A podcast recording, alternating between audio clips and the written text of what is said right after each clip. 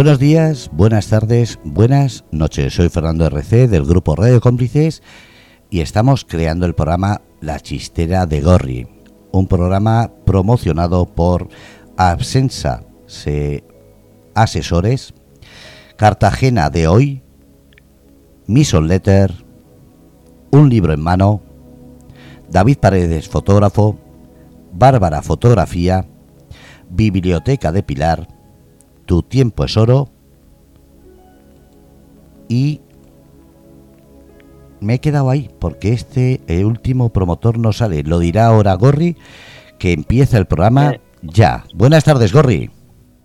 Buenas tardes, Fernando. Qué honor tenerte aquí hoy empezando este nuevo espacio grabado, emitido online, luego en podcast, hoy con Juan Franco, con Caridad y de, los patrocinadores Asenca, asesores y el último yo creo que era Cartagena de hoy y no sé qué más había por ahí, me he perdido, pero bueno, a Juan Fran eh, darle las gracias y recuerdo Bárbara, David, eh, fotógrafo, se trata, se trata de 78 Estudio, perdone 78 Estudio, se había quedado bloqueada la foto, fíjate. Así que ahí están todos los promotores y como siempre, gracias Gorri, ahí tienes el programa. Venga, pues muchísimas gracias Fernando y hoy tenemos con nosotros a un escritor que, vale oro, una persona a la que admiro, a la que quiero, Juan Fran, ¿qué tal escritor? Hoy en la chistera de este loco. Hola, buenas tardes Gorri y, todos los oyentes. Y que voy a decir que estoy encantado de compartir este espacio aquí en Radio Cómplice por primera vez y encantado de estar en la chistera con, contigo, Gorri. Bueno, ya sé qué placer es mío, Juan Fran. Eh, te aprecio mucho y admiro tu narrativa y tu talento a la de escribir, a la hora de componer. Y, para que la gente que esté escuchando esta emisión y luego indiferido, Juan Francisco nació en Lorca en 1978. ¿Qué nos puedes hablar, Juan Fran, de tu juventud? Sí, pues de mi juventud yo destacar que fui de letras siempre, desde mi juventud. Sin embargo, no tenía previsto lo de escribir libros, exactamente.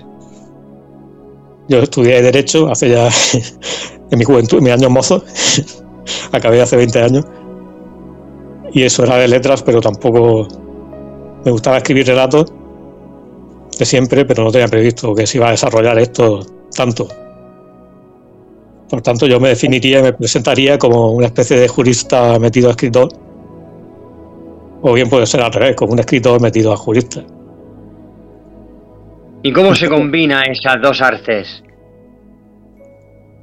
Sí, pues yo ya, cuando ya estaba, tenía ya más de 30 años, que estaba ya ejerciendo mi profesión, pues descubrí el mundo de los blogs, de las redes sociales y empecé a escribir en un blog que ya no desapareció.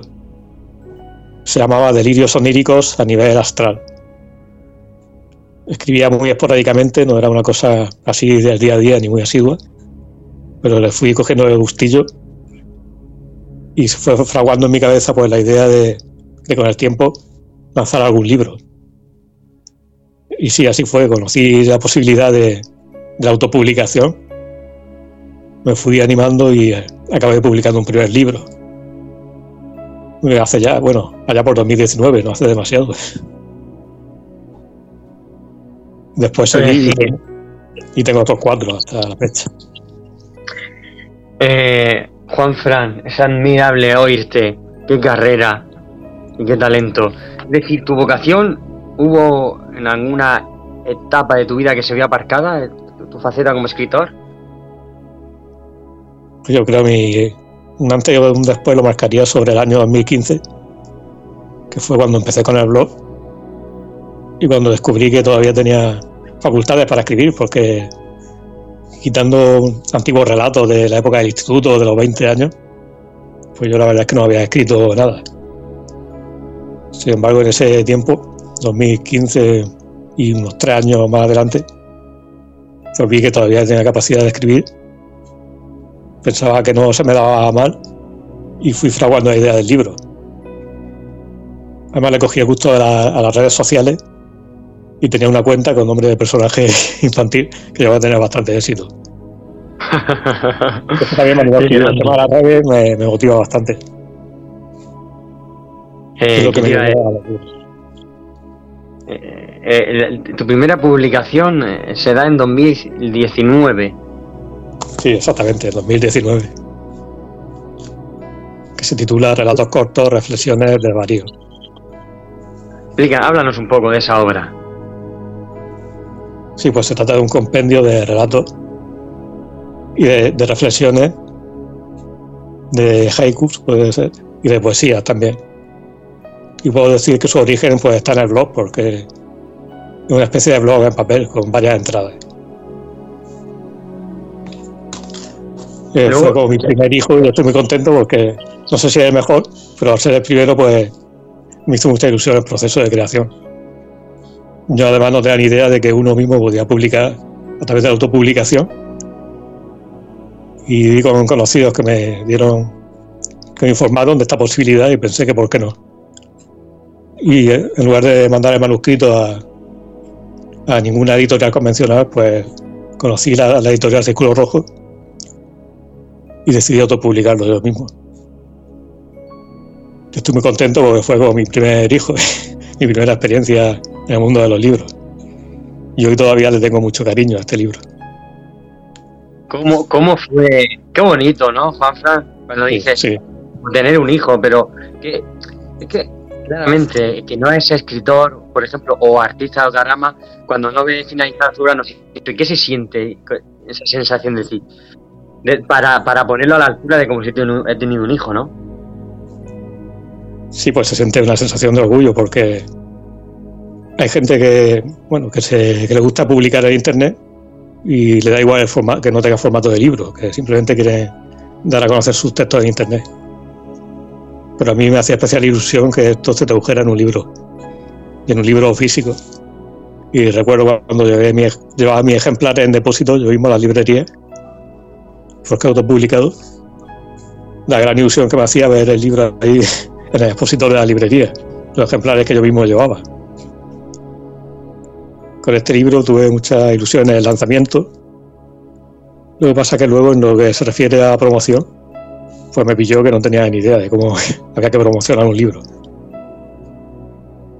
Por eso lancé el libro y luego me quedé un poco descolgado y poco a poco pues fui conociendo qué había que hacer para intentar promocionar tu mismo tu obra que es lo que tenemos que hacer los escritores independientes, que no somos conocidos, promocionar nuestra obra por nosotros mismos como podamos.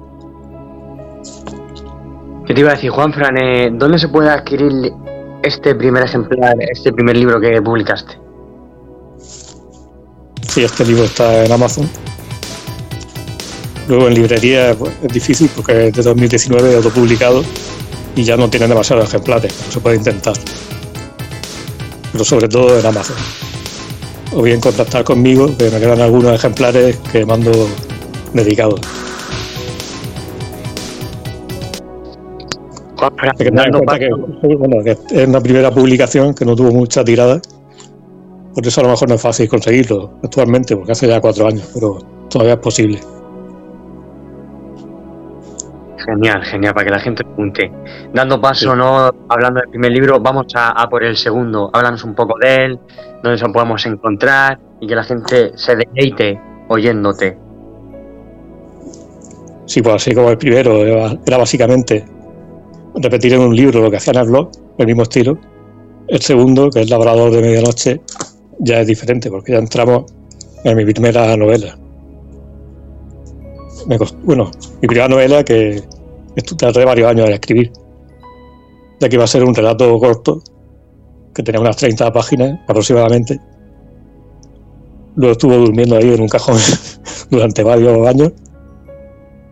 Y cuando descubrí esta faceta de escritor, decidí completarlo y ese relato corto convertirlo en una novela se caracteriza por el sentido del humor y porque es totalmente surrealista, irónica. Y yo la verdad es que me reí mucho escribiéndolo. ¡Ay, labrador de medianoche! Sí. Yo puedo resumir como su trama como un abogado cantador, un noble, un cabaret, un misterio No hace falta que esta novela, un relato demencial y esperpéntico para leer un tirón, si la risa te lo permite.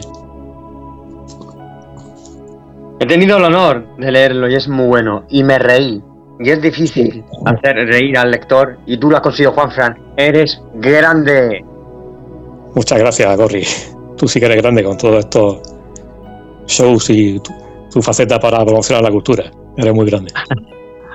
¿Qué te iba a decir? Juan Fran, este libro la gente sí lo puede a lo mejor adquirir más fácilmente, ¿no? Sí, este libro es más fácil porque todavía queda bueno, la tirada fue pequeña también, como pues, un autor independiente, poco conocido, pero todavía quedan bastantes ejemplares que se pueden adquirir en Amazon, en librería, aunque es un poco más difícil.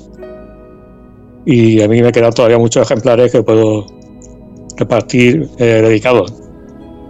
Yo estoy en Twitter y en Instagram, como sabes, y pueden contactar conmigo y pedirme ejemplares para que los mande dedicados. A mí me hace, especial ilusión venderlo así, dedicado. Qué bonito, qué bonito. Luego, el tercer libro, relatos falsos, poemas, cosas. ¿Qué, puedes hablar de ese libro? Sí, este libro, pues, en la línea del primero, ya que tiene muchas reflexiones y pequeños relatos. Son muy breves, el libro tiene 70 páginas y además tiene ilustraciones, porque yo quería que fuese un libro que combinara pues, la imagen y con mis textos. Estoy bastante orgulloso de este libro, yo diría que es mi eh, favorito de, los que tengo hasta la fecha. Este libro todavía también es fácil de adquirir, ya que es bastante reciente, desde hace dos años. De hace dos años es el libro este, ¿no? Sí, sí, exactamente. ¿Y, por qué, Juan Plan, lo quisiste hacer así tan, tan corto? Sí, porque pensaba que la estructura, y ahora la estructura, pues lo que le venía bien era que tuviera pocas páginas, ya que es un libro un poco caótico, contiene algunas poesías, es mi primera incursión en la poesía, contiene relatos que son muy cortos, reflexiones personales, en fin, que podía que, no, no venía bien que el libro fuera muy largo porque yo creo que que podía resultar un poco caótico. Por eso me salió así, con apenas 70 páginas. Pero creo que, es lo correcto. Me, gustó mucho el resultado, tal como quedó. es posible que en el futuro pues, publique más libros de este estilo. No es posible, lo harás. sí, ojalá. Eso espero. y bueno, y ahora viene otra vez el labrador. La Odisea del Labrador. Háblanos de, esa tu última obra.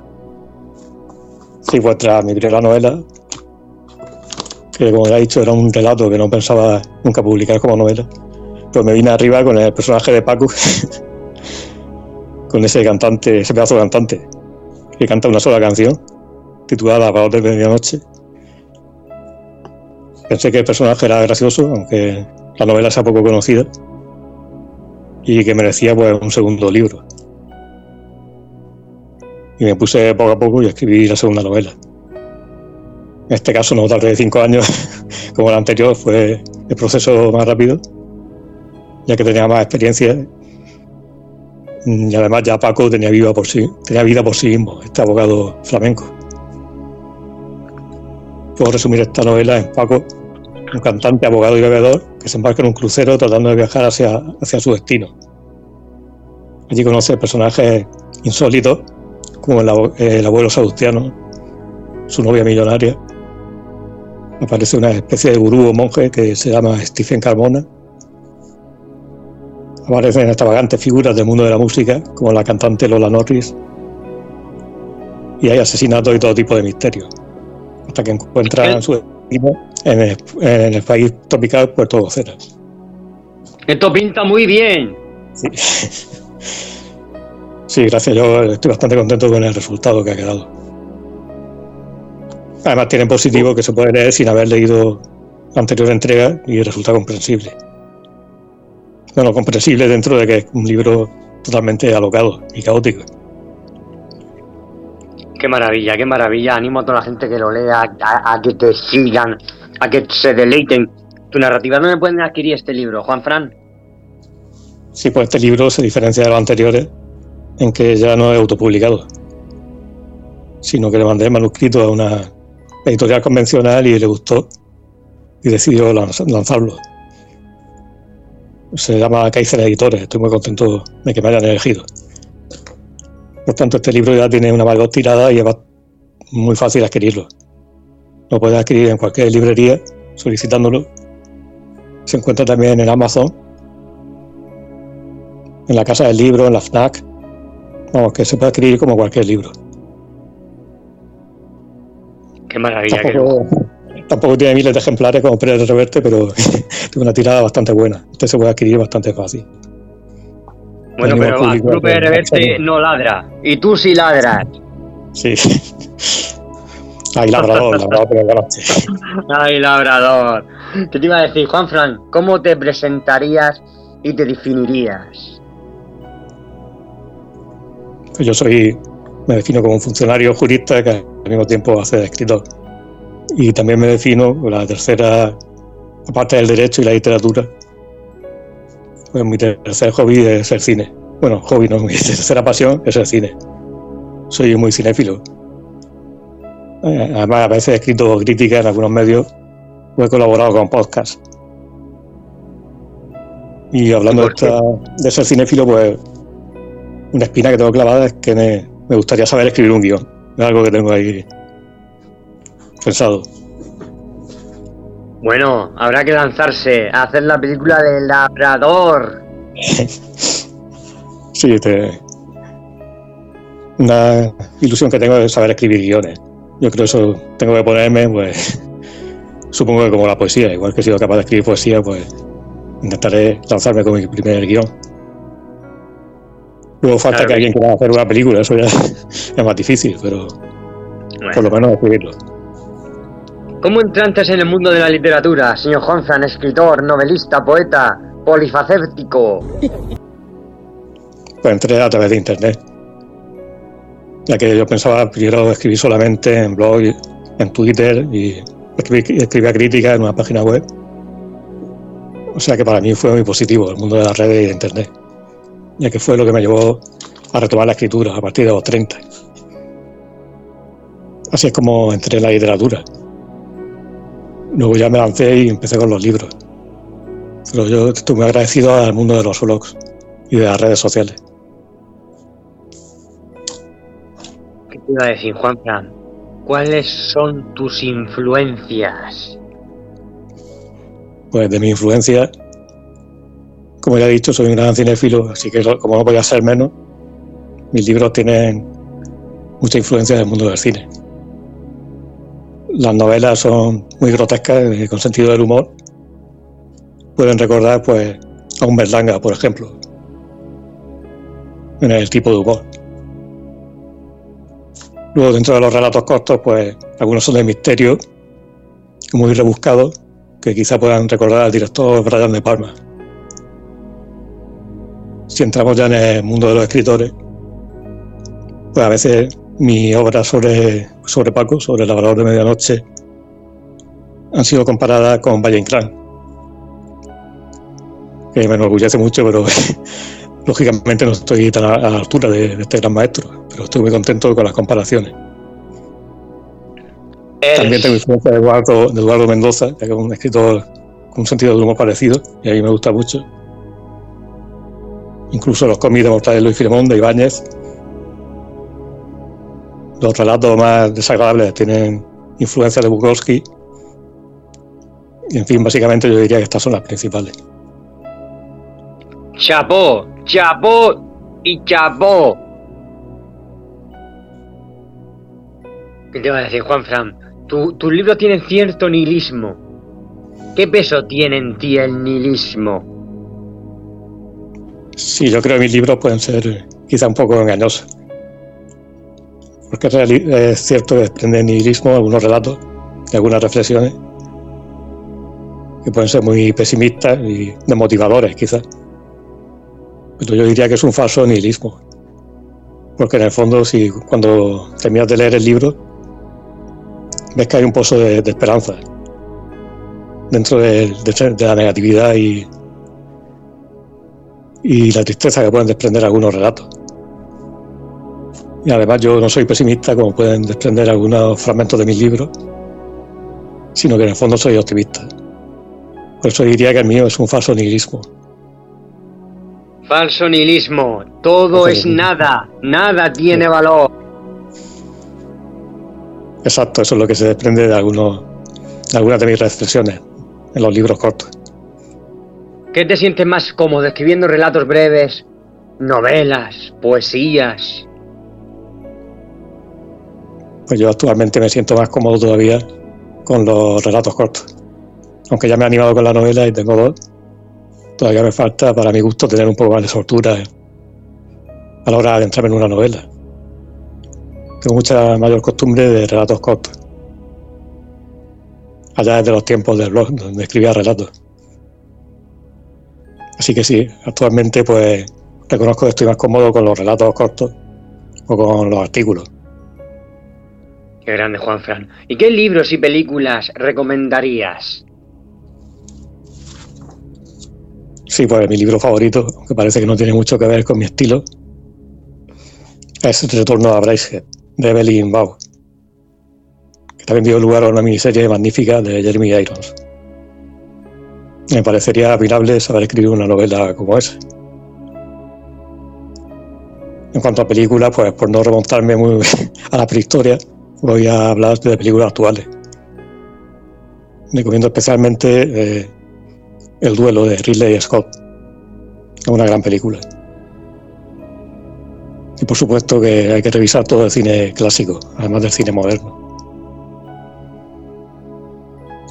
Pero actualmente me quedaría con esta película, bastante reciente.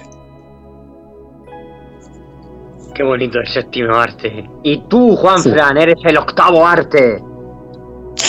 Gracias, maestro Gorri. ¿Qué te iba a decir, Juanfran? Eh, ¿Valoras positivamente Internet y las redes sociales? Y, esa es una pregunta. Y luego, partiendo de esa, ¿son útiles para la literatura?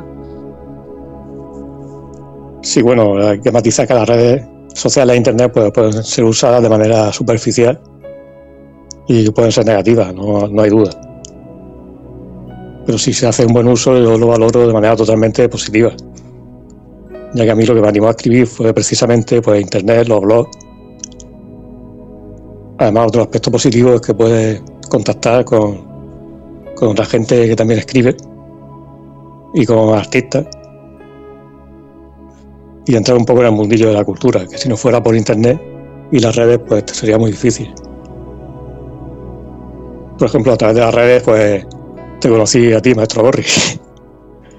nos conocimos. Nos conocimos. Por eso yo creo que usándolo bien puede ser muy positivo. Si te dedicas a la escritura o cualquier tipo de arte. Sí, sí, sí, la verdad que las redes sociales hacen un lazo, si lo sabes llevar bien, mágico. Sí, te hacen conocer a más gente con inquietudes. Puedes intentar promocionar tu obra. Puedes escribir también artículos a través de las redes. Yo creo que abren un mundo muy, muy interesante. Sí, sí, totalmente. Yo estoy muy contento con Internet, la verdad. Siempre que se use adecuadamente. A la hora de, publicar, ¿qué prefieres? ¿Autopublicación o, publicación tradicional? Sí, pues yo al principio empecé por autopublicación. En mi primer libro, la verdad es que no, me planteé la, la publicación tradicional y opté por no mandarlo a ninguna editorial. Después seguí con varios libros más con autopublicación. Y bueno, lo positivo que tiene, que tiene que ser el control total de la, obra. Y lo, puedes lanzar cuando tú quieras. De la manera que tú quieras, yo creo que es bastante positiva la autopublicación. El problema quizás es que el libro, una vez que, es lanzado y publicado, pues no tiene promoción, lo tienes que promocionar tú mismo. Esto resulta bastante arduo. Un trabajo que se puede hacer a través de las redes, pues por el boca a boca es bastante difícil promocionarlo, pero es muy positivo. Y en cuanto a publicación tradicional, sí. Tu manera de, de, promocionarse son con fotos y con una manera única, esperpéntica. Sí, de una manera un poco casera, así con mis propias fotos en Twitter, en Instagram. Dando la brasa incluso a personajes conocidos a través de las redes. Sí, se hace lo que se puede para promocionar el libro. Qué bien. Juanfran, ¿eres más de, papel? Sí, sí. bueno, y publicación, la publicación tradicional, la única experiencia que he tenido ha sido mi último libro. Y también es buena, es, diferente. Es diferente en el sentido de que tiene un mayor respaldo a la hora de promocionar. Ya que el libro no lo lanzas tú, sino que lo lanza una editorial. O sea que yo diría que las dos formas tienen ventajas e inconvenientes. No descarto de ninguna de las dos formas. Luego, a la hora de en este mundo de la publicación y del libro, ¿eres más de papel o eres más de lectura digital? No, yo soy más de lectura digital. Me gusta tener el libro en mis manos, poder leerlo, no sé. Soy muy físico. Aunque mis libros están disponibles en formato digital, claro, porque hay que adecuarse a los tiempos. Pero yo soy muy tradicional. Me gusta tener el libro en mis manos. Incluso con las películas me pasa igual, que no me gusta descargarlas, me gusta tener el DVD con su carátula y coleccionarlo. No sé, en definitiva a mí lo que me gusta es el formato físico, en todo. Bueno, bueno, qué bonito. Que también, es, muy positivo lo de los libros digitales, la verdad. Entiendo que yo soy un poco antiguo. Eres retro. Sí, sí, soy vintage. vintage. vintage. ¿Qué te iba a decir, Juanfra? ¿Cómo ves el panorama artístico en la región de Murcia? Pues el panorama artístico lo veo bastante, bueno, como siempre otra vez gracias a las redes. He conocido pues, multitud de escritores, de fotógrafos. Creo que el panorama artístico es bastante interesante. Lo que pasa es que le falta quizá un poco de promoción. Aquí en Lorca, por ejemplo, hay muchos bueno, soy de Lorca y aquí hay muchos directores de cortometrajes. Por ejemplo, les faltaría tener un poco más de proyección. Pero yo creo que poco a poco conseguiremos darnos a conocer todo. Pero sí, es más positivo. ¿Has pensado dejar tu trabajo, Juanfe, y dedicarte a, al escribir? No, la verdad es que es una cosa que no, que no me he planteado. Sería muy interesante dedicarme solamente a la escritura, pero por ahora la verdad es que no me lo he planteado, lo veo todavía muy difícil, aunque no se descarta nada, pero por ahora no, me lo planteo, tengo que compaginar las dos cosas. Y luego a la hora de, de la documentación o de la creación de alguno de tus libros, ¿qué curiosidad tienes en ese proceso que nos puedas contar? Sí, curiosidad. Por ejemplo, en el libro de relatos, de relatos falsos, poemas y cosas, pues navegando por el Twitter, eh, conocí a un, periodista que es bastante famoso, que se llama Hughes. Lo conocí hace ya varios años y cuando estaba preparando el lanzamiento del libro, pues le dije a través de Twitter que si le gustaría escribir el prólogo. Que yo pensaba que me iba a decir que no, porque se lo dije así un poco por la cara que me gustaría prologar a mi libro. Y igual fue muy sorpresa que aceptó. Y nada, le mandé manuscrito, se lo leyó y me escribió un prólogo magnífico. Yo la verdad es que no me lo esperaba, que un, periodista así conocido iba a realizar un prólogo de una obra mía. Fue bastante curioso e inesperado. Vaya honor, ¿eh? Sí, y ya para ir finalizando. Sí. Para ir finalizando, eh, ¿cómo ves el mundo del autor, del escritor? ¿Lo ves fácil, difícil actualmente? Bueno, pues yo los años, eh, durante los años que llevo, que es de 2019 más o menos, quizás es fácil la publicación, ya que existe actualmente la autopublicación, que tiene varios aspectos positivos. Y en este sentido, pues si quieres, puedes, puedes publicar tu obra, si te lo propones. A través de Amazon, a través de alguna editorial de autopublicación o de coedición. O sea, quizá en este sentido, los escritores actuales lo tienen más fácil.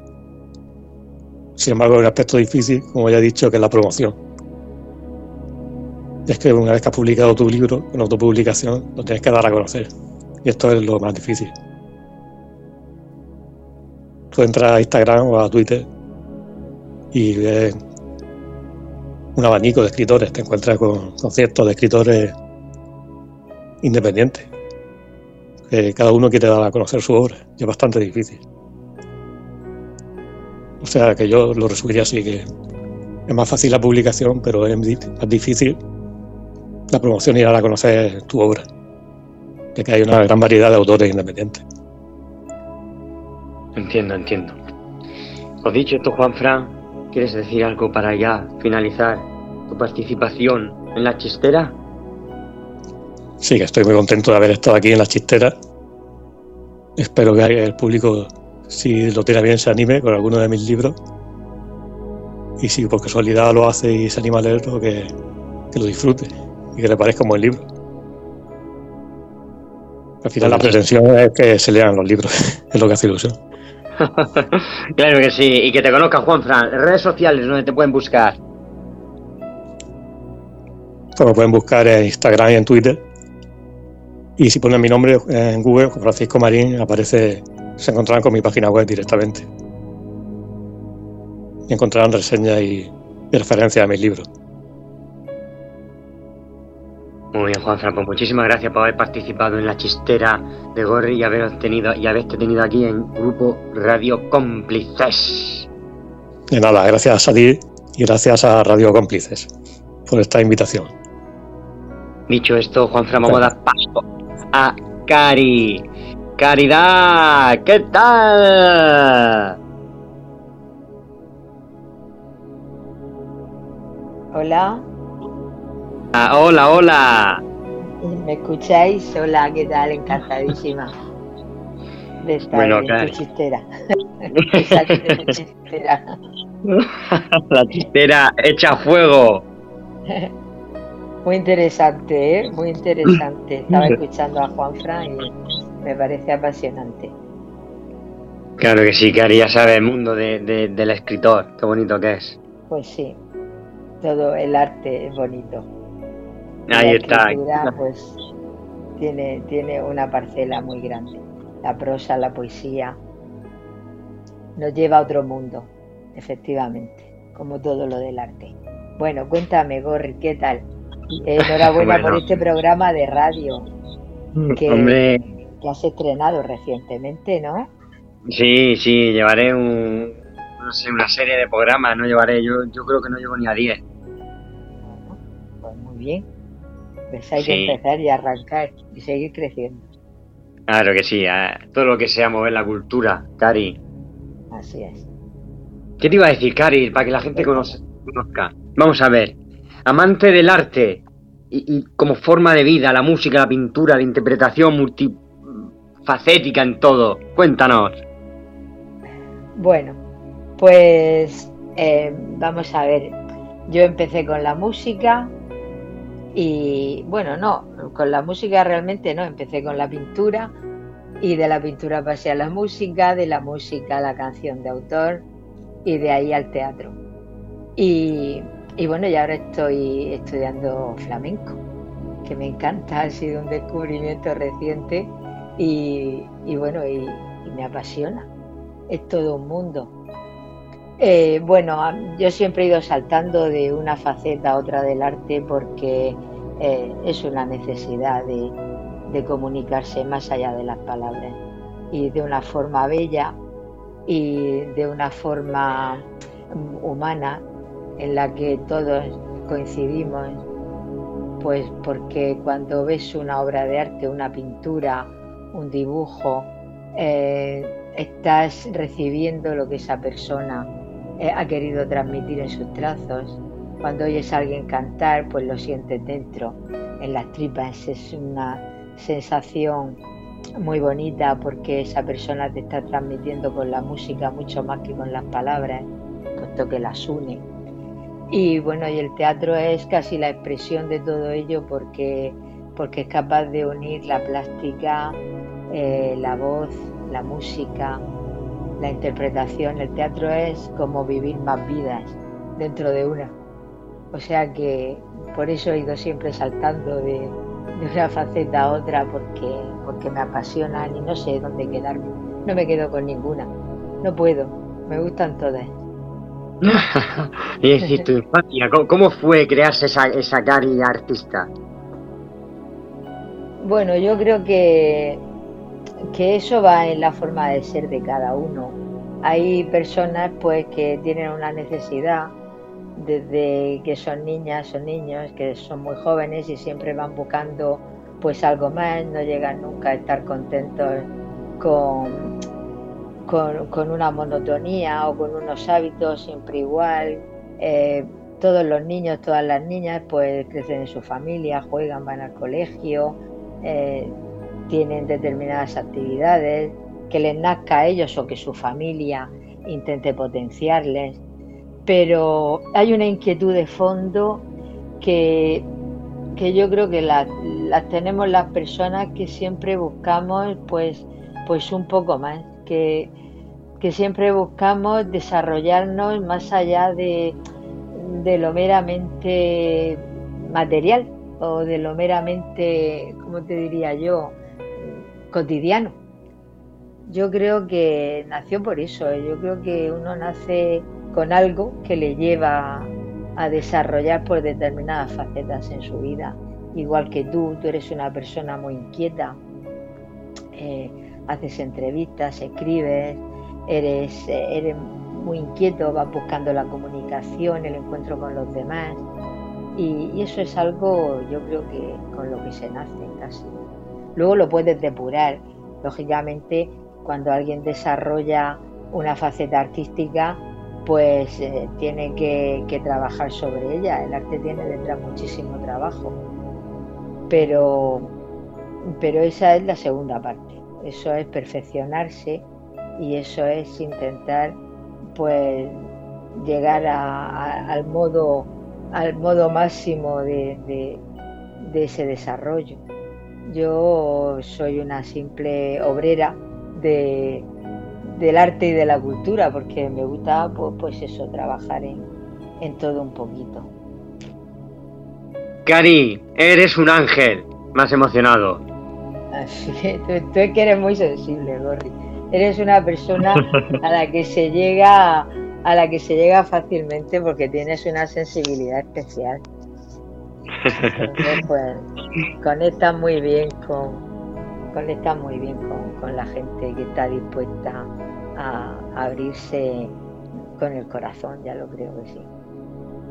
Tienes voz y alma de locutora. sí, seguro. lo que intento es hacerme entender en la medida de lo posible. Que por eso he estado tantos años ejerciendo como maestra y todavía me queda un poquito. Y pues eso, hay mucha voluntad de hacerme entender. Yo quiero que he querido siempre que mis alumnos me entendieran muy bien y por eso intento encontrar las palabras lo más adecuadas posibles a lo que estoy pensando, aunque luego lo pienso y digo, ay, lo tenía que haber dicho así o de la otra manera. Pero vamos, me esfuerzo, me esfuerzo en, encontrar las palabras adecuadas, sí. Eh, Cari, ¿qué te llevas de tus 30 años eh, en la educación? Pues mira, me llevo, me llevo mucho cariño y mucho aprendizaje porque cuando nosotros eh, los maestros enseñamos también estamos aprendiendo. Y los niños son una fuente de sabiduría dentro de, su ingenuidad y de su y, de su sencillez porque yo creo que hay ahí un, un instinto que hace que sean puros y que sepan entender a, yo que sé, determinadas circunstancias y determinadas situaciones con, esa sabiduría que da el estar limpio. Yo digo siempre que ellos lo tienen todo por estrenar y sobre todo tienen por estrenar eh, pues las cosas que a los mayores ya casi nos sobran, los desengaños o las ganas de, de ser más que otros o la falta de humildad. Ellos están puros y te enseñan muchísimo. Entonces yo me llevo mucho de la escuela, me llevo mucho cariño, me llevo muchas alegrías y me llevo mucho aprendizaje. Qué bonito, Cari. Y como profesora ¿no? de, música, ¿qué te llevas de la música? ¿Qué te llevas? Pues, pues sobre todo emoción y, un, orgullo, la verdad que sí, que, me orgullece mucho cuando sé que hay alumnos míos que han seguido estudiando pues algún instrumento o que se han ido a, recibir clases de teatro, que han elegido cualquier enseñanza artística o cuando me encuentro con algún alumno que dice, qué bien lo pasábamos, señor. Y, veo en sus ojillos que me recuerdan con ese cariño. Eh, como maestra de música, pues yo he tenido un gran regalo. A mí me gustaba la enseñanza, pero con la música ya es riza el rizo. Eh, he impartido lo, que era mi pasión. Entonces, pues, ¿qué más se puede pedir? Es decir, que ahora mismo tu alma está ya en paz. pues se puede decir que sí. me parto. Yo digo, porque como tengo pronto mi jubilación, digo, siempre me muero un poquito. Y es verdad, me muero un poquito en ese sentido. Renaceré en otro. Pero sí, eh, hay algo que, dejo, pero dejo con la satisfacción que me da el, pensar que, he hecho lo que, lo que podía hacer y que he transmitido todo lo que he sabido transmitir. Entonces, pues sí, la verdad que sí que mi alma. ¿Qué te iba a decir, Cari? Eh, luego, eh, esa manera que tienes de cantar, esa voz, ¿cómo, fue decir también me en encanto? Eh, bueno, cantar he cantado siempre. Mm, cantar he cantado desde que era una niña. Ya en el cole, en la iglesia, cantaba, cantaba, estaba siempre en el coro de la iglesia. Y, y bueno, y de ahí nació la necesidad de componer. Entonces empecé con 13 años pues a componer cosas que ahora casi me daría vergüenza cantar por lo simple pero incluso mis amigas de, aquella época las recuerdan y de vez en cuando las cantamos y nos partimos de risa. Porque lo de cantar era pues, algo que siempre me ha gustado mucho. Yo, mi abuelo era músico y a mi madre le gustaba mucho cantar, cantaba muy bien, jamás cantaba en público, pero cantaba muy bien. Y, yo creo que de alguna forma yo crecí oyendo en mi casa música y canciones y eso pues pues lo vives y al final pues se te queda dentro y llega un momento que, te sale bueno y lo de cantar para mí siempre ha sido algo muy natural. Empecé pues eso con canciones muy facilitas y luego pues he tenido a mis grandes cantautores eh, admiradísimos a los que pues, pues eso, aprendí todas sus canciones y, poco a poco pues adecuándome a la época en la que estaba viviendo, pues la moda que había era, era lo que yo cantaba. Y después pues lo apliqué a la escuela. A la escuela le he compuesto mucho. He guardado poco, pero bueno, eso ha sido lo que, lo que ellos se han llevado y yo también. He compuesto, se las enseñaba ellos la repetían, lo pasábamos bien y ya está. Y, lo que te decía al principio, que era una forma de comunicación. Y ahora canto en las obras de teatro. Ahora haremos una obra con el aula taller del DEPAN el día 12 de junio y, también canto, ahora canto también en el teatro. Madre mía, lo haces todo, Cari. ¿Cómo fue meterte en el teatro? Pues el teatro vino por la música. Eh, yo entré en el teatro cuando estaba en el instituto. Lo que pasa es que luego tuve un paréntesis muy grande en mi vida, nacieron mis hijos y yo me volqué en mis hijos y en mi trabajo. Y, entonces pues tenía poca actividad fuera de ello, seguí con la pintura y, al teatro le hacía guiños, pero eh, mi vida, el tiempo, el tiempo no lo tienes que gestionar de la mejor manera posible y lo que te decía, que todo tiene un trabajo. Componer es un trabajo, el teatro es un trabajo, pintar es un trabajo. Entonces, pues, lo he ido compaginando como he podido. Pero quizá el teatro pues fue lo que, lo que dejé más de lado. Lo retomé hace cuatro años y, estoy encantadísima. Encantadísima de haber vuelto a encontrarme con él. Eh, ¿qué, qué, qué, aprendes cada vez que te subes a un escenario? Pues, eh, pues eso, a vivir otro, a vivir otras vidas. Y eh, ten en cuenta que cuando tú estás en un escenario, eh, tú sabes que ahí hay un montón de personas que van a, divertirse, a disfrutar, a que tú les transmitas algo, ya sea alegría, ya sea un sentimiento, y tú estás en el escenario y dices, oye, yo estoy aquí, yo tengo que, darle a estas personas pues lo mejor de mí, porque, porque han venido a pasar un rato, la mayoría de veces han pagado una entrada y están eh, utilizando su tiempo en, ir a ver a, esas personas que estamos en el escenario y se merecen pues todo el respeto y todo el cariño y, que juntos compartamos ese tiempo. Qué bien, qué bien, no hay respeto. Todo, respeto se aprende, sí, sí. Y, a la generación que viene apostando por el arte, a la, nueva generación artística, ¿qué, le puedes decir, Cari? Pues, eh, ¿qué puedo decirles?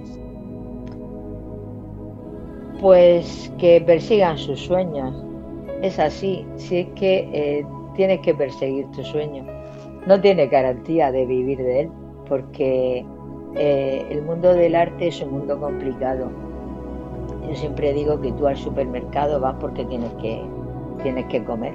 Hay determinadas necesidades que no puedes evitar, pero el, alimento del espíritu, pues, pues no todo el mundo lo valora como lo tiene que valorar, pero sí en un momento dado, eh, si tú lo sientes y, y, tú apuestas por el arte, estás obligado a darlo, porque no sabes en qué momento puede encontrar a alguien a quien haga despertar.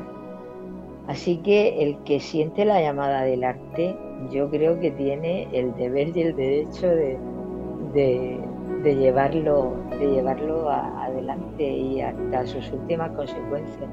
Eso que te digo, que algunas veces pues no podemos vivir de él, porque estamos en una sociedad pues que te requiere pues eso, una serie de, de acciones pues que no son siempre con las que más a gusto te encuentras. Lo ideal es que tu deber sea tu querer, pero no siempre coincide.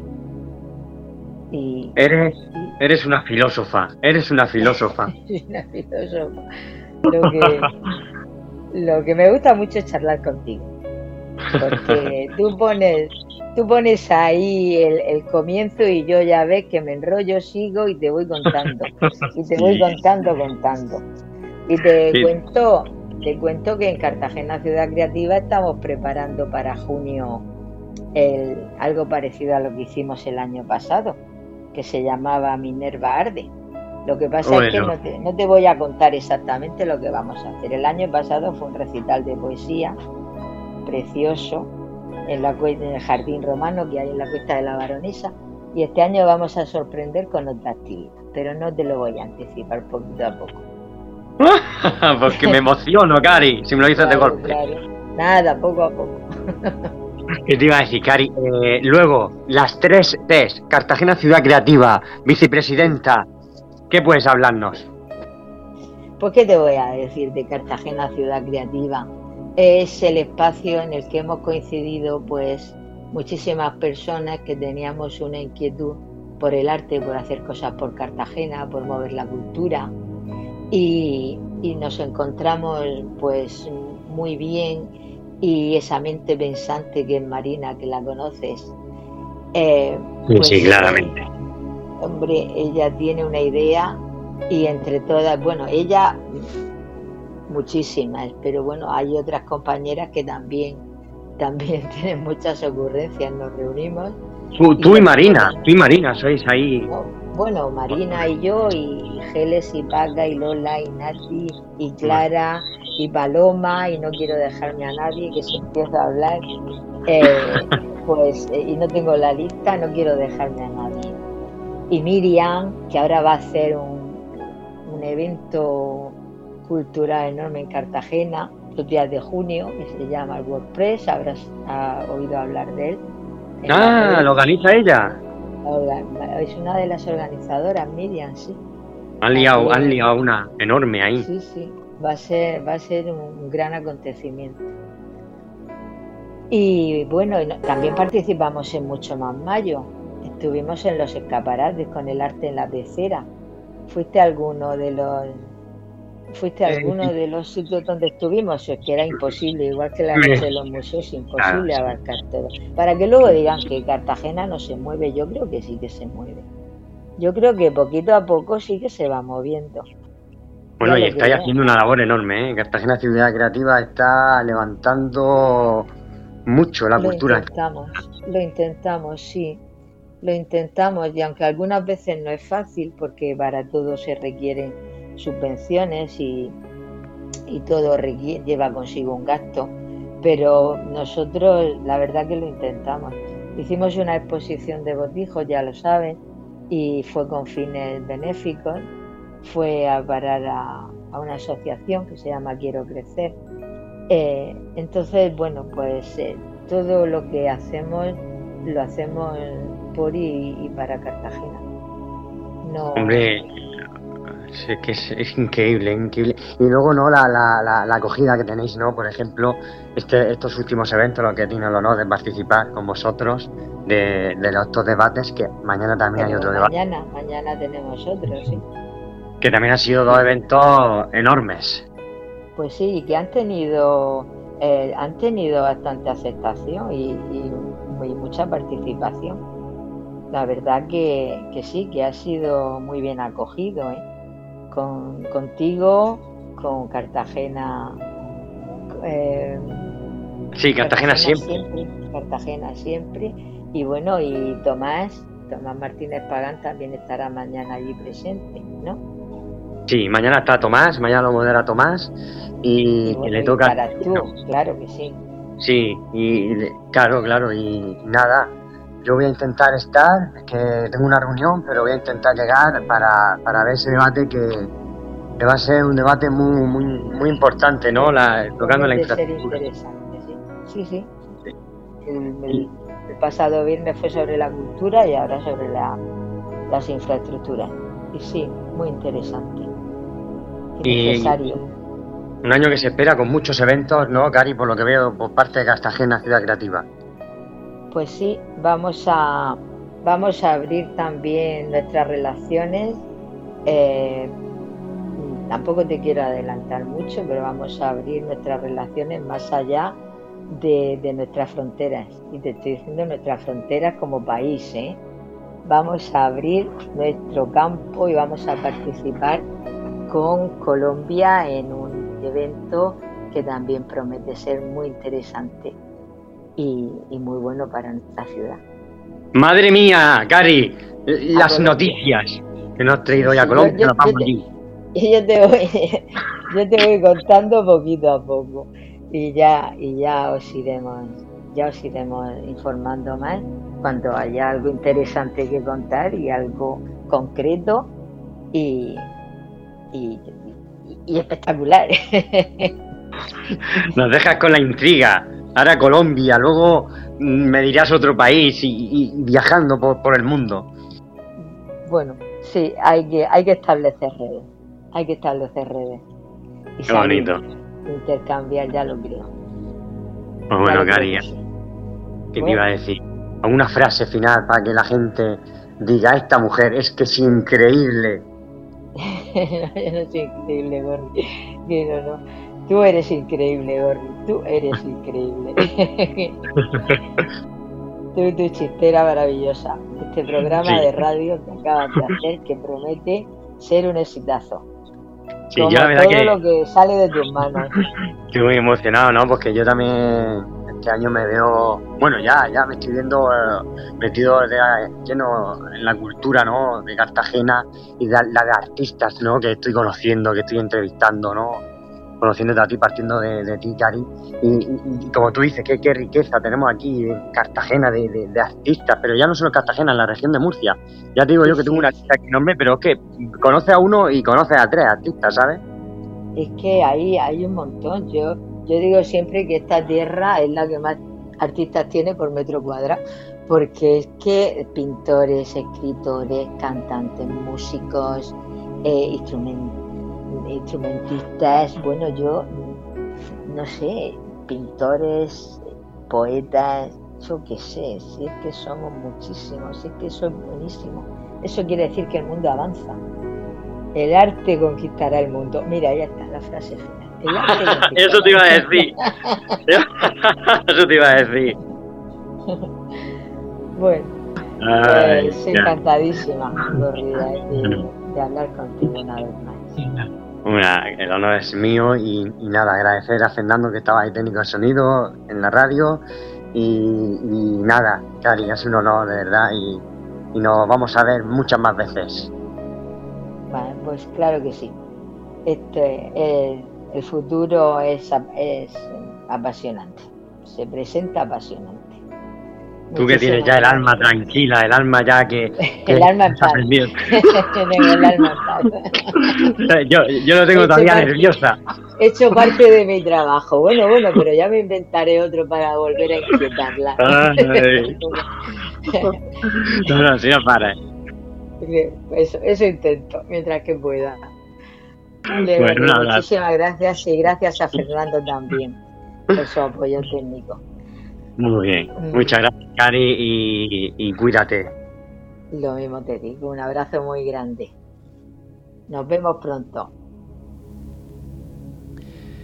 Bueno, pues habéis escuchado La Chistera de Gorri, programa producido por Grupo Red de Cómplices y La Chistera de Gorri es promocionada por 78 Estudio tu tiempo es oro, Biblioteca de Pilar, Bárbara Fotografía, David Paredes Fotógrafo, Un libro en mano, Mission Letter, Cartagena de hoy y Asesores Senca.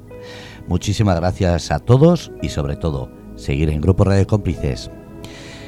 Siempre bien recibido el mundo de la cultura y siempre dando reconocimiento y luz desde Grupo Radio Cómplices.